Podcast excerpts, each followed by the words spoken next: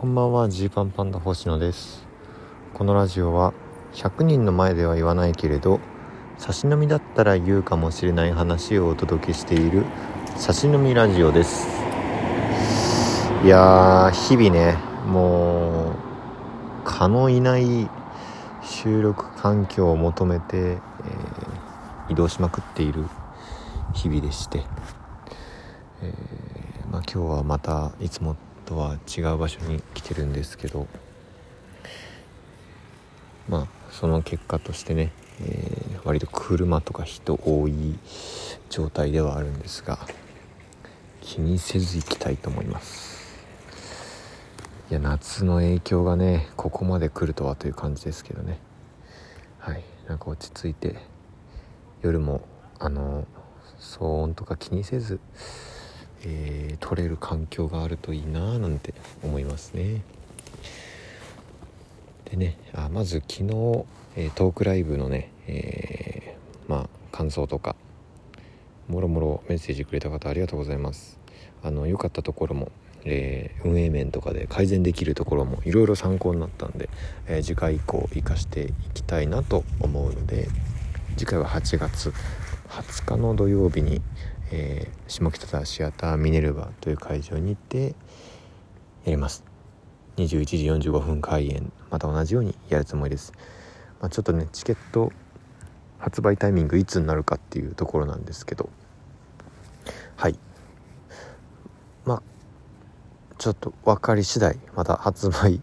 次第、まあ、これ急に発売始まっちゃうかもしれないですけど。あの発売し次第また告知します。配信も今回同様にやります。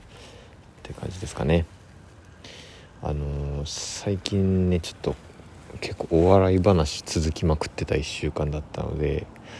まあ、お笑いとかを抜きにしてっていう話をしたいんですけども、まあ、今30歳なってこういいものに触れたいかどうかっていうここのバロメーターが今後どうなっていくのかなっていうのをね気になってるんですよ。いいものって例えばめっちゃ分かりやすいとこで言うとご飯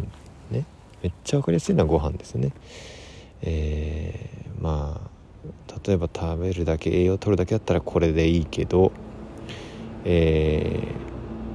ー、もっと美味しいものってなるとこっちだとか根を張るものになるとか。あと貴重希少部位だとかね、えー、非常に1日何品しか食べられないものだとか。まあその値段とか時間とかそういう対価を払ってより良いものを食べるっていうのが好きな人多いじゃないですか。でまああと服とかもそうかな。服もねえーなんだろう着れりゃいいっていうところからまあファッションのこと気にしだしたりもっと言ったら1着何万何十万レベルの服ががもう欲しくて仕方がない人もいるじゃないですか。でまあ僕はまあ本当に多分そういうの基本的に無頓着なんですよ無頓着だったんですよ。まあ、食が特に強いですね食が何でご飯が何でもいいっていうとまあ別に服もそんなそんな結構高い服買いたいとかこのブランドがとか思わないんでないんですよねでまあ逆にもっと言えばそのお金関係なかろうとあれをしたいとかこれをしたいとかこう自分でこう突き進んで探求していくという姿勢すら基本的にはないっていう感じなんですよ。まあ何でもよくないっていうことなんですよね要は。何でもいいんだったらそこまで頑張んなくてもよくないっていう考え方。でまあお芝居とか、えー、まあお笑いとかその辺はこう仕事に直結するとこもあるからお金払ってでも見よう聞こう体験しようっていうところはまああるけどねみたいな。感じなんですよ。であのこの前ねえっと、まあ、ちょっと分かる人には分かるって感じなんですけどあの就活ハングアウトっていう去年僕たちがやってたラジオの、えー、番組でご一緒してた、えー、杉浦さんっていうね、えー、まあ実際に企業でも働かれていて人事に精通してる方がいて、まあ、その番組では、えー、の就活生の相談役みたいなことで出演されてた人なんですけどその人のまあ、なんなんて言ったらいいんだろうな。作業場じゃないんだけどえっ、とまあプライベート空間兼仕事部屋みたいなところに行ったんですよ。行かせてもらったんですよ。これどこまで喋っていいかまあ分かんないんですけど。まあまあいいや。であの まあ差し飲みだったら言うレベルですよこれはもう。で杉浦さんってその本当に多趣味な人で、まあ、いろんなことに興味がある方なんですけど、まあ、特に音楽がお好きなんですって。であのー、その時もこう部屋にねしっかりしたスピーカーがあってこうテレビとかから流れる音まあだからそれがこうしっかり出る用の音響機材って言ったらいいのかな。ちょっとそれも僕は詳しくなくてあんま分かってないんだけど。それがこうあるんですけど。例えばテレビの音って普通、まあ、テレビから出るじゃないですか。テレビの方から。今自分の、えー、目の前にテレビがあるんだとしたらテレビから音が流れる、まあ、これが普通ですよね。で杉浦さんのそのあの家はあのテレビの横にもスピーカーがあるしこの部屋のね四隅にこうスピーカーがあるような感じになっていてでしかもそれも相当まあいいものを使ってると思うんですけどだからその例えばテレビの音をポンって出した時にテレビからじゃなくてこう四隅から音が来るんでこう包み込まれるような感覚になるんですよ。こうなんていうあここも蚊がいます。悲しいです。こんなに探したこの場所も蚊がいるのかよ。まあいいや。話戻します。そう。でその包み込まれるような感覚になるんですけどそのなんだろう。だからテレビので例えばじゃあ「スター・ウォーズ」とかを見た時にこうなんだろうな、えー、宇宙空間をジューンってこうなんかこうちょっとすげえ雑な表現ですけどそのスペースシャトルみたいな宇宙船が宇宙空間をボーンって通るとかこうビッグバンみたいな爆発がバーンって起きるってなった時にもう部屋全体で爆発が起きたり部屋全体が宇宙になってるかのような錯覚が起きるんですよ。でこれが本当にすごくてなんか音にこだわるとか音楽が好きっていう人いるけど音響というものはここまで生きるのかっていうのを、まあ、僕は結構そこで衝撃的というか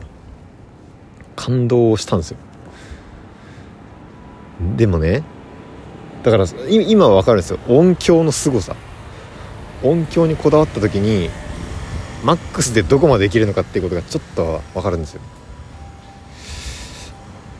とかまあもっと言えばなんだろうオーケストラとかそういうのを聞くにしたって、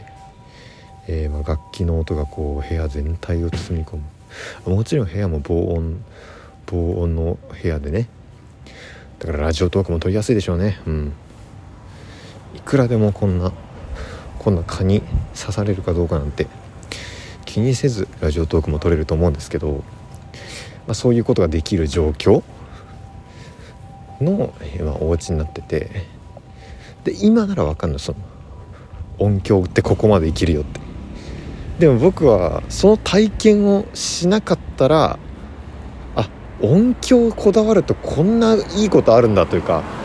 こんなに感動できるんだっていうことを知る由がなかったと思うんですよ。たまたま接したからへえってなったけどこれしなかったら別にその100均のイヤホンでも音聞けるしねっていう。まあまあまあもうちょっとわかるけどエアポッツすごいよねっていうところまで止まってると思うんですよね。でこれがこう今後どうなっていくのかっていう。そういうさなんか例えばご飯とかももしかしたらそうで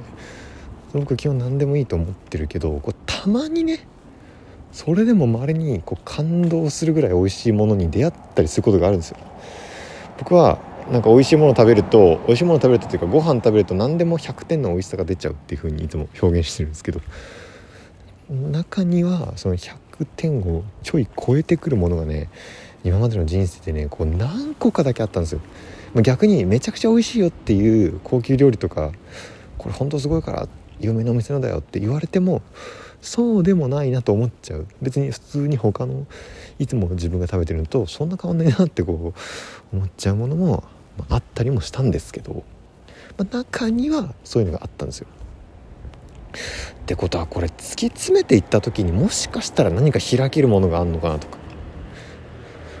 だファッションとか着るものとかもこうあこれはもう着た瞬間から違うっていうことが本当に起きることがあるのかなとかね。いろんなことがまあ演劇とかにしてよ、まあ、テーマパークとか、まあ、テーマパークわかんないけどそれエンターテインメントの世界にしても。でこれがまそのなんか大人になっていくとさこう中にはなんか変に全部高級志向みたいに、えー、思うなんか高級志向だなって思ってうわーっと思う時あるけど